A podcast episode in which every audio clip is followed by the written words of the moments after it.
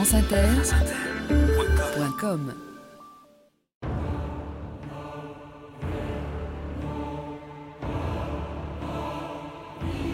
Paysans, ouvriers, chômeurs, gens et jeunes filles, fils du peuple, amis, camarades, le Parti communiste vous appelle. «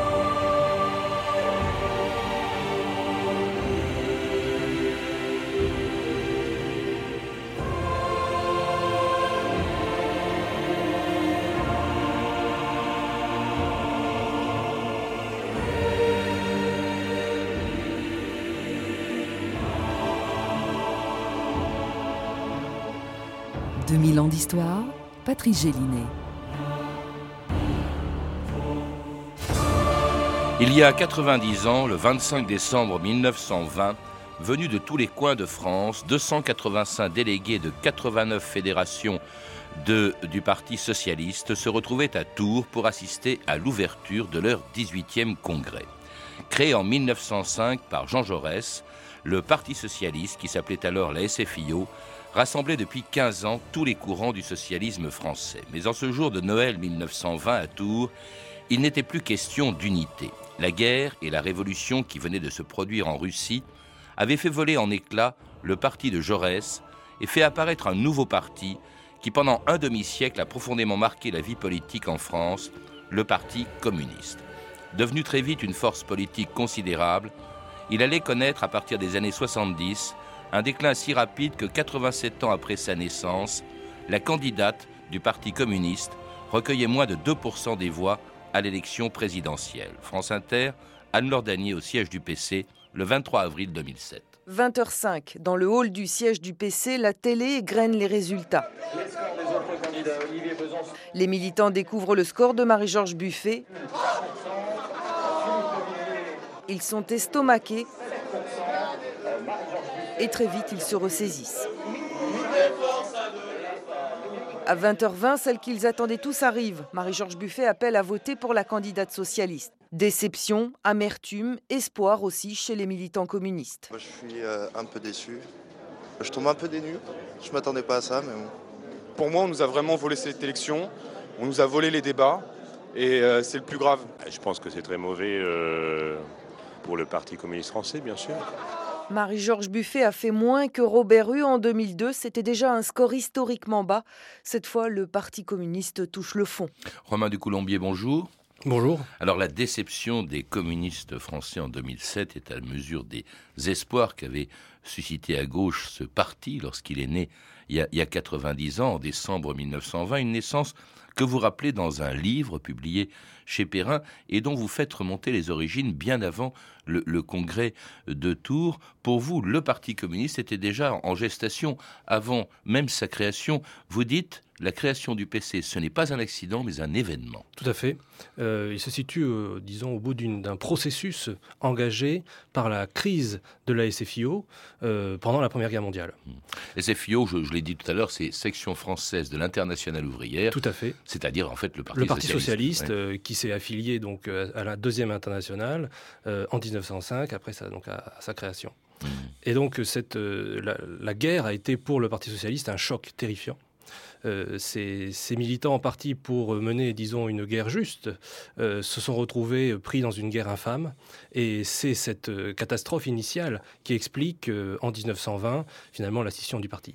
Il faut rappeler que cette SFIO, c'était au fond l'ensemble, la réunion de tous les grands courants socialistes de France, rassemblés, réunis unifié par Jean Jaurès en 1905. Jean Jaurès assassiné à la veille de la guerre de, de 14 qu'il avait tenté en vain euh, d'empêcher. Et là, alors brusquement, ce, cette SFIO, sa SFIO, elle se met à éclater. D'abord parce que on reproche à un certain nombre de ses membres euh, de euh, d'entrer dans les gouvernements français qui vont faire la guerre. Tout à fait. Romain Colombier. La en, à la fin d'août 14, la SFIO décide de nommer euh, un certain nombre de ses militants euh, d'envergure comme ministre de l'Union sacrée, euh, Marcel Samba, Jules Gued, et puis ensuite, en mai 1915, Albert Thomas, qui deviendra sous-secrétaire d'État aux munitions. Et donc c'est le paradoxe d'ailleurs de la Première Guerre mondiale, c'est que les socialistes, Albert Thomas en particulier, sera le plus grand fabricant d'obus de la Première Guerre mondiale, d'une certaine manière. Et évidemment, à partir de 1915-1916, tout un groupe de jeunes militants vont commencer à, à protester contre ce choix ministérialiste et à s'organiser en tendance, ce qu'on appelle la minorité de guerre. Et dans cette minorité de guerre, progressivement, vont s'agréger à la fois des jeunes militants, des seconds couteaux qui étaient aux marges de la SFIO avant 1914 et qui voulaient justement euh, régénérer, d'une certaine manière, rénover euh, les principes et les pratiques du Parti socialiste. Et parmi eux, on va retrouver ceux qui vont fonder euh, quelques années plus tard, cinq ans plus tard, le, le Parti communiste. Alors, il y a un autre événement que la guerre, vous le rappelez, Romain de Coulombier, qui est à l'origine, bien sûr, de la création du Parti communiste, c'est l'événement qui a été pour tous les socialistes français, et même d'ailleurs dans le monde entier, la révolution russe. Tout à fait. La révolution russe va fasciner, je dirais, les militants français, les plus jeunes souvent, euh, mais il faut bien comprendre que ça ne va pas être immédiat. Euh, le léninisme et le bolchevisme vont mettre du temps à franchir les frontières, vont mettre du temps à, s'imposer à l'imagination des militants. Euh, par exemple, en mars 1918, il ne faut pas oublier que les bolcheviks avaient fait la paix séparée. Donc ils avaient abandonné les Français, disons, à leur, sort face, aux Allemands. Mais à partir de la fin de la guerre et à la faveur, disons, de la démobilisation, du retour des, soldats dans leur foyer, écœurés quand même, frustrés par l'expérience du combat, euh, ils vont vouloir euh, se tourner justement vers ce qui paraissait leur permettre de rénover d'une certaine manière les pratiques et les principes de leur parti. Mmh. D'autant plus que pour Lénine, la révolution qu'il vient de réaliser en Russie n'est pas destinée aux seuls Russes. Il veut qu'elle soit l'instrument d'une révolution mondiale. Tout à fait. les, les, bolcheviks et Lénine le premier savent qu'ils ont pris le pouvoir dans un pays qu'ils appelaient arriéré, parce qu'il était dominé par la paysannerie. Et donc en bon marxiste, il considérait en principe que la paysannerie n'était pas forcément le meilleur véhicule de la révolution. Et donc euh, Lénine, très vite, a, immédiatement, en fait, a considéré que l'avenir de la révolution était mondial ou n'était pas. Et donc euh, il a essayé d'ailleurs, euh, il a fondé en particulier, en mars 1919, donc une internationale qui avait pour but de financer et de soutenir tous les partisans de la révolution.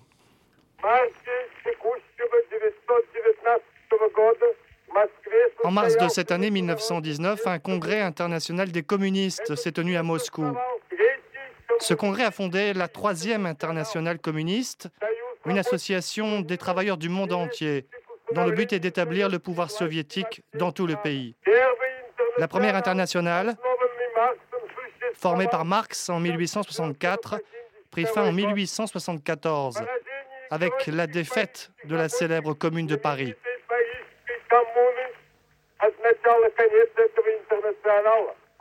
Cela restera jamais ancré dans l'histoire de la lutte des travailleurs pour leur émancipation. et de la République socialiste mondiale que nous avons le bonheur de construire à présent.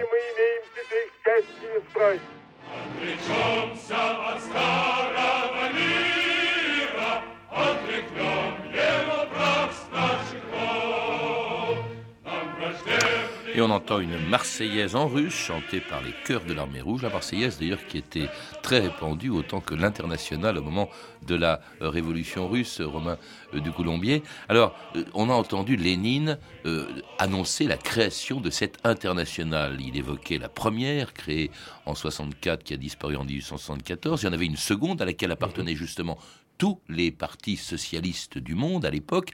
Et justement, on leur demande, Lénine leur demande, le souhaite, d'adhérer à cette troisième internationale issue de la révolution russe, euh, l'internationale communiste, le Comintern, comme on l'a appelé. Et là, justement, ça va mettre tous les socialistes du monde, et notamment les socialistes français, devant un choix. Faut-il ou non adhérer à cette internationale? Tout à fait. Alors c'était effectivement ce qu'on appelle le temps des scissions, je dirais, au sein du mouvement socialiste euh, euh, après la Première Guerre mondiale, concerne tous les Européens et pas seulement les Français. Et cette question, est commune à tous les socialistes qui sont confrontés à la puissance, je dirais, euh, d'imagination qui, est, soulevée par la Révolution russe.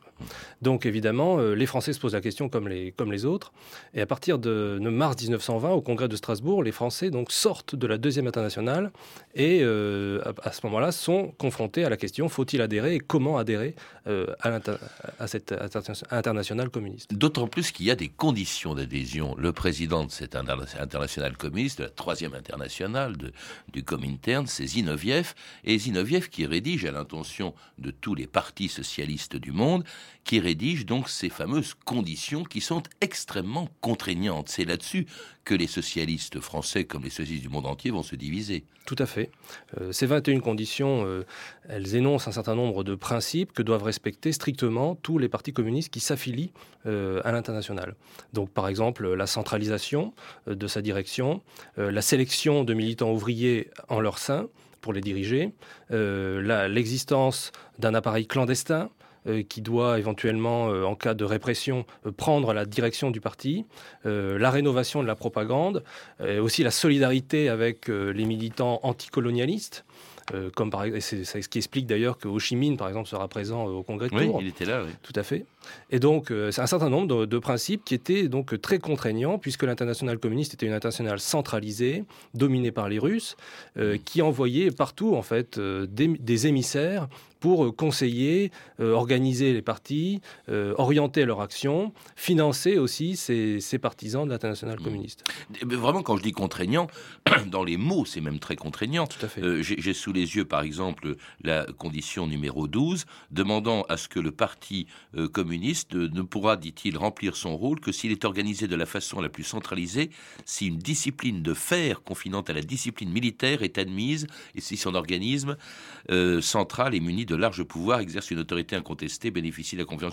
Mais une discipline de fer, c'est vraiment un parti très différent du Parti socialiste auquel on demande justement d'adhérer à cette internationale. Tout à fait. Alors, Lénine l'a conçu de cette manière euh, sur euh, le modèle de l'organisation militaire. Des bolcheviks d'ailleurs aussi, de, du parti bolchevique. Tout à fait. Euh, Lénine imaginait le, le, type de parti qu'il va répandre à partir de, euh, grâce à la Troisième Internationale, il imaginait comme une organisation de révolutionnaires professionnels rémunérés, hein, c'est-à-dire de gens qui euh, consacraient leur activité jour et nuit à la révolution.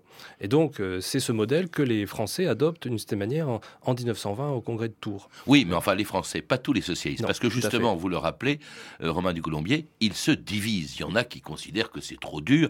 Il y a Jean Longuet, qui était le petit-fils de Marx, mhm. et qui dit si vous êtes disposé à recevoir le Knut, c'est-à-dire le fouet des Russes, moi je ne le suis pas. Donc il y a, euh, vous le rappelez, c'est très important, une division, grosso modo, en trois tendances par rapport à ces 21 conditions. Rappelez-les-nous. Alors, vous avez les résistants, ceux qui refusent l'adhésion, et qui sont menés par Léon Blum, hein, qui sera ensuite, euh, le, je dirais, le, chef de la SFIO reconstitué après 1920. Vous avez ce que j'appellerais facilement les hésitants, euh, dont Longuet faisait partie, qui avaient soutenu la révolution russe, mais qui hésitaient devant certaines conditions très contraignantes, et en particulier les bolcheviks ne voulaient pas le laisser rentrer dans le parti, le nouveau parti communiste. Et puis vous avez les enthousiastes vous avez euh, donc, euh, ils sont souvent les plus jeunes, menés par euh, ce qu'on appelle le Comité de la Troisième Internationale, qui est un petit groupe au sein du Parti socialiste qui, depuis 1919, euh, depuis mai 1919, depuis sa création, euh, fait euh, campagne pour l'adhésion à l'international. Et donc on y trouve des syndicalistes révolutionnaires, on y trouve des militants jeunes comme Boris Souvarine, on y trouve des seconds couteaux qui sont attirés justement par cet appel à la discipline, à l'épuration, au redressement des principes du parti.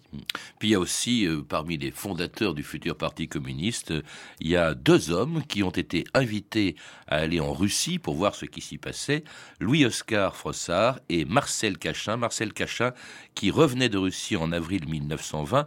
On l'écoute en 1953 rappeler comment il avait été accueilli en France à son retour de Russie. Le 13 août 1920, nous réunîmes au Cirque de Paris, qui était à ce moment-là la plus grande salle de la ville. Nous fîmes une réunion avec euh, au programme ce que nous avons vu en Russie et les raisons de notre adhésion à la révolution soviétique. Quand nous entrâmes dans la salle, les applaudissements ne finissaient plus. On nous criait Vous les avez bien vus Oui, nous les avons vus. Et les applaudissements euh, reprenaient. Et pendant deux heures, nous avons, au milieu d'un enthousiasme indescriptible et qui vraiment fut unique, unique dans notre vie de militant, nous essayâmes de dire ce que nous avions vu en Russie.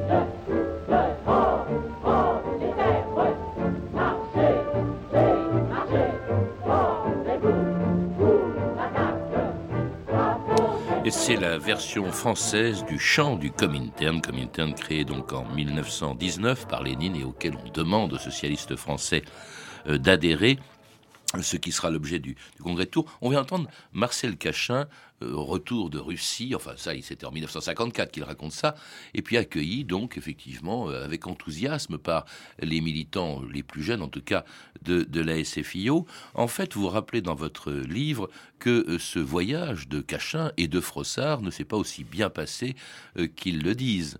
Non, tout à fait. Alors. Donc je le rappelle, en mars 1920 d'abord, donc la, SFIO sort de la deuxième internationale. Elle décide d'envoyer donc Marcel Cachin, qui est directeur de l'Humanité, et Louis-Oscar Frossard, qui est son secrétaire général, pour aller euh, discuter des conditions d'adhésion à Moscou, du 13 juin jusqu'au 12 août 1920. Euh, et alors les deux, les deux personnages donc, sont, sont baladés par les, par les Russes, ils sont mis sous pression pour accepter les conditions. Euh, le 13 juillet, ils donnent leur adhésion personnelle à l'international communiste. Donc vous imaginez bien le directeur de l'humanité et le secrétaire général qui adhèrent personnellement. Ça oui, veut dire de toute secrétaire général tout à fait. de, la SFI. Et deviendra ensuite secrétaire général du Parti communiste mmh. jusqu'en 1923. Et donc euh, ce, ce, voyage euh, mouvementé les, est l'occasion pour les deux Français d'essayer de, disons, négocier des aménagements, un statut spécial pour l'entrée pour le Parti français dans l'international communiste. Malheureusement, leurs réserves éclateront assez rapidement, euh, à particulier après 1920, quand euh, euh, le, parti sera créé. Alors justement, ils reviennent en août en France, et c'est à ce moment-là que se prépare ce fameux congrès de la SFIO, mmh. euh, qui va donner naissance au Parti communiste, euh, congrès qui va se dérouler à Tours le jour de Noël, hein, mmh. euh, qui s'ouvre en tout cas le jour de Noël, le 25 décembre 1920, il y, a, il y a 90 ans. Pourquoi le choix de Tours? Pourquoi va-t-on à Tours pour régler un problème de la SFIO eh Tout simplement parce que les militants les plus hésitants ou les plus résistants avaient peur que d'être submergés en fait par les partisans de l'adhésion qui étaient très présents dans la fédération de la Seine euh, à, cette époque. Mmh. Donc euh, ils ont préféré aller euh, sur un terrain neutre, si j'ose dire, sans être trop loin de Paris, pour pouvoir ben, discuter de l'avenir du socialisme. Alors malgré l'enjeu, vous dites que ce congrès n'a pas été violent, même si on a beaucoup discuté. Euh, on est reçu, enfin les délégués euh, qui sont 285, qui représentent près de 4500 mandats, je crois, euh, de la SFIO, sont accueillis dans la salle des manèges qui n'existe plus à Tours, sous un buste de Jean Jaurès. Évidemment, tout le monde se réclame du fondateur de la SFIO, tantôt pour dire qu'il aurait adhéré au Comintern, tantôt pour dire qu'il aurait refusé, mais enfin c'est le père fondateur du socialisme unifié en France. Il y a aussi le calicot avec une formule de Marx, la fameuse formule du manifeste du Parti communiste, prolétaire de tous les pays. Unissez-vous, en fait, ils sont pas du tout unis quand ils arrivent à Tours, les représentants de la SFIO. Non, au contraire, en fait, euh, tous savent déjà que les jeux sont quasiment faits, euh, que euh, la SFIO va éclater. Mm. Et que même, en fait, une majorité des présents vont adhérer à l'international communiste. Donc les jeux sont déjà faits. C'est ce qui est d'ailleurs l'originalité des, mm. des, congrès socialistes. Et parmi eux, justement, un membre de la SFIO, Charles-André Julien, qui en 1974, au micro de Jacques Chancel, se souvenait de ce congrès qui allait voir donc l'éclatement de la SFIO et la naissance du PCF. Le congrès de Tours, je crois être le seul survivant, si l'on peut dire. Il y a peut-être des militants qui vivent encore, mais je, faisais partie des six ou huit responsables, parce que j'étais délégué à la propagande du Parti socialiste, je n'avais que 29 ans, et une des choses dont on ne voit pas d'habitude au Congrès du Tour, c'est combien nous étions jeunes. Nous nous représentons la plupart du temps cette histoire avec les vieux barbus du Parti socialiste. C'était des gens extrêmement jeunes, extrêmement vivants, et qui aimaient la lutte. Depuis un siècle, le socialisme était considéré comme une utopie. Et pendant toute notre formation, nous le considérions comme le rêve pour les générations qui viendraient après nous. Or, tout d'un coup, on apprenait que dans un pays, ce dont nous avions rêvé s'était réalisé d'une façon concrète. Alors, à ce moment-là, les lacunes qu'il pouvait y avoir, les contradictions qu'il pouvait y avoir, les engagements intenables qui étaient proposés, tout cela était refoulé derrière cette sorte d'assomption, cette sorte de montée vers un idéal que l'on croyait irréalisable sur Terre et qu'il avait été.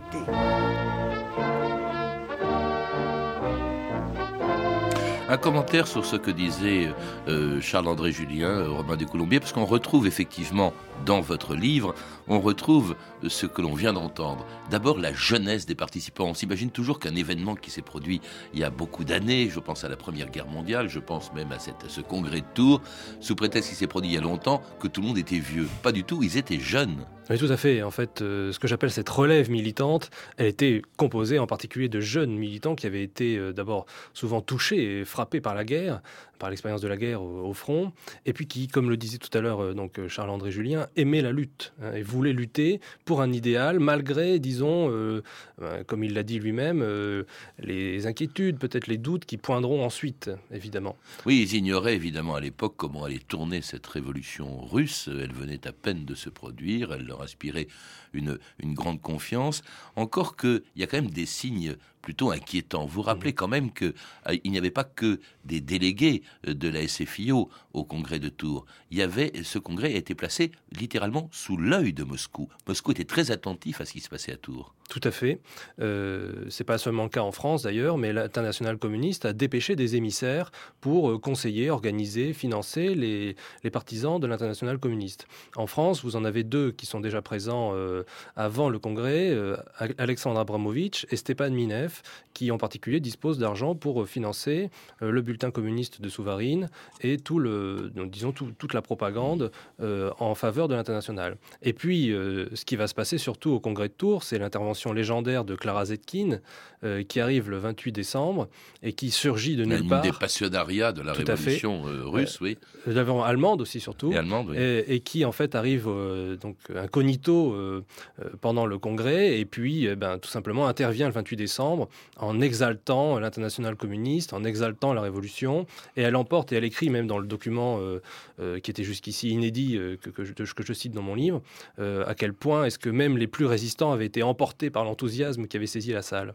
Oui, mais alors il y a aussi un télégramme qui est envoyé par le président du Comintern, un télégramme de Zinoviev, qui exige, alors là, des têtes, littéralement. Il exige que l'on chasse de la SFIO des adversaires de l'adhésion, justement, au Comintern c'est-à-dire euh, quand même euh, Jean Longueuil, c'est-à-dire le petit-fils de Karl Marx, et Paul Fort, c'est-à-dire en fait les adversaires de l'adhésion. Voilà. Et là, c'est vraiment, euh, c'est vraiment une condition sine qua non. Tout à fait.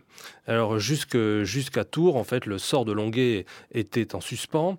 Alors Longuet, fils de Karl Marx, je le rappelle, j'insiste là-dessus, c'est quand même incroyable c'est, un paradoxe, petit-fils de Karl Marx. C'est un paradoxe intéressant du congrès de Tours. Longuet, c'était un minoritaire, c'était un pacifiste pendant la, pendant la Première Guerre mondiale.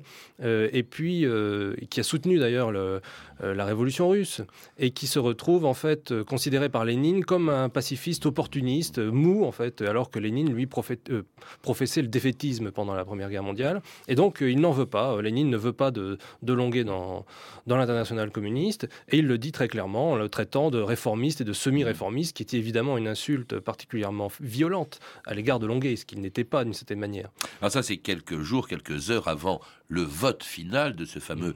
Congrès de Tours, euh, qui euh, voit le triomphe de la majorité des, membres des participants à ce congrès, qui votent d'une part pour l'adhésion à l'international, mais en même temps, et c'est très important parce que c'est ce qui allait provoquer l'éclatement de la gauche française, pour le refus du maintien de l'unité. Autrement dit, ça aboutit à quoi ce congrès de Tours? À, au maintien à l'existence de la SFIO, mais faite avec la minorité de ses membres derrière Léon Blum, et puis tandis que la majorité crée un nouveau euh, parti qui s'appelle d'abord la SFIC, section française de l'international communiste, qui deviendra le Parti communiste et dont le premier secrétaire était alors Louis-Oscar Frossard. Nous pensons que le mouvement de l'histoire et l'évolution des sociétés industrielles nous acheminent peu à peu vers un ordre social nouveau où seront appréhendés sous la forme collective les grands instruments de travail et d'échange. Nous affirmons que parti de classe qui s'oppose à tous les autres, qu'il établit entre eux, sinon des différences de nature, du moins des différences de degré, le parti de la classe ouvrière doit conquérir le pouvoir politique et à travers la réalisation progressive de notre idéal, selon le rythme des circonstances, nous conduire peu à peu du gouvernement des hommes à l'administration des choses. paysans, ouvriers, chômeurs, gens et jeunes filles, fils du peuple, amis, camarades, le Parti communiste vous appelle. Alors cet appel, euh, au début, peu de gens vont l'entendre, car si les fondateurs du Parti communiste étaient majoritaires au sein de la SFIO, ils, sont, ils étaient minoritaires dans l'opinion. Vous rappelez quand même l'importance de l'événement de ce congrès de Tours. C'est pas un congrès socialiste parmi d'autres, car il provoque l'éclatement non seulement de la gauche politique, c'est-à-dire la SFIO qui se maintient et la création d'un nouveau parti, le Parti communiste, mais ça divise aussi le syndicalisme français oui, qui suit. Oui, tout à fait. Les, jeunes militants qui se rallient au nouveau parti euh, communiste euh, veulent ensuite continuer le travail dans la CGT. Et euh, le, but, un des buts des, jeunes communistes de cette époque-là, c'est de pouvoir établir une liaison forte avec le syndicalisme pour essayer derrière de créer euh, un, mouvement de masse et un mouvement euh, communiste qui permettrait aussi de, promouvoir, disons, une nouvelle élite ouvrière. Et cette, si, si, les militants, des militants comme Boris Souvarine ou d'autres adhèrent à l'international communiste, c'est qu'ils espèrent pouvoir à la fois servir le mouvement révolutionnaire et en même temps parvenir à la tête d'une organisation, et c'était un destin qui leur était interdit avant 1914 par, euh, disons, le Parti socialiste. Création de la SFIC, section, euh, euh non, de, la création d'un parti, euh, d'un syndicat communiste distinct de la, de la, CGT. Il faut rappeler aussi que le journal de Jaurès, l'Humanité, reste en revanche, enfin reste passe entre les mains du Parti communiste, ce qui n'était pas bien sûr le cas euh, avant. Donc un mouvement qui se divise, euh, qui, qui est très dur au début, révolutionnaire, c'est la fameuse stratégie classe contre classe. on lutte même, le pire adversaire du Parti communiste naissant, c'est le Parti socialiste dont il vient. D'une certaine manière, tout à fait. Dès avant le congrès de Tours, en fait, euh, Léon Blum et Paul Faure donc euh, essayent de jeter les bases de la reconquête, en fait. Euh, et alors l'avantage de la, de SFIO reconstituée en 1920, c'est qu'elle va réussir à conserver, disons, l'oligarchie du parti, c'est-à-dire en fait les élus. et elle va, grâce à cet appareil sauvegardé, elle va ensuite revenir, je dirais, à la, charge, je dirais, pour essayer de récupérer ce qu'elle considérait comme perdu, mais par un mouvement sentimental, disons pas définitivement. Et donc en face, les communistes vont essayer de, résister, et, mais ils ont tout à construire de cette manière. Puis il y a aussi les exclusions. Euh, Louis-Oscar Frossard, qu'on a entendu, va quitter, enfin il n'est pas exclu, il quitte le Parti communiste. Beaucoup de gens sont déçus par le, régime de fer mm. qu'on a imposé à ce, à ce nouveau parti, très aligné sur Moscou, très minoritaire, et puis qui prend de l'importance, qui va devenir le premier parti de France à la fin des années 40, grâce à la guerre, mais dès les années 30 d'ailleurs un parti important grâce au, Front populaire, et puis un parti qui décline considérablement euh, de depuis euh, une trentaine d'années. Comment expliquer ce déclin d'un parti qui avait suscité un immense espoir lorsqu'il est né il y a 90 ans, Romain du Colombier De cette manière, il y a des raisons à la fois internes au parti et externes. Euh, ce qui est certain, c'est qu'après 1989, euh, la chute de l'Union soviétique va, d'une certaine manière, discréditer son modèle de changement de société, ça c'est certain. Mais en même temps... D'autant que le parti était aligné sur l'URSS pendant presque toute son histoire, jusqu'à la disparition du, de, l'URSS. Tout à fait, mais il ne faut pas du tout négliger, au contraire, euh, les, raisons aussi propres à la France, en particulier euh, le, choc de la crise industrielle, par exemple la désindustrialisation, euh, les transformations aussi à l'intérieur du parti, la désouvriérisation de cette manière du Parti communiste, la, montée en puissance des enseignants, par exemple, en son sein, qui font qu'il y a un hiatus entre la base militante et puis ses cadres, à partir en particulier des, années 80. Et puis il y a aussi la défaite euh, finalement le, piège dans lequel est tombé le Parti communiste avec, euh, euh, François Mitterrand, au début des années 80. Donc effectivement, il y a un certain nombre, il y a un faisceau d'explications qui permettent de le comprendre. Merci Romain de Coulombier. Pour en savoir plus, je recommande la lecture de votre livre Camarades, la naissance du Parti communiste en France, un livre qui vient de paraître chez Perrin. À lire aussi Le bolchevisme à la française de Stéphane Courtois, publié chez Fayard, ainsi qu'un numéro de décembre, numéro spécial de décembre du magazine L'Histoire, qui consacre tout un dossier à la naissance du Parti communiste français. C'était 2000 ans d'histoire, la technique Serge Vigier et Stéphane Poitvin, documentation et archivina Camille Poujaladier Frédéric Martin et Hervé Evano, traduction Nasser Madji, une émission de Patrice Gélinet réalisée par Marie Casanova.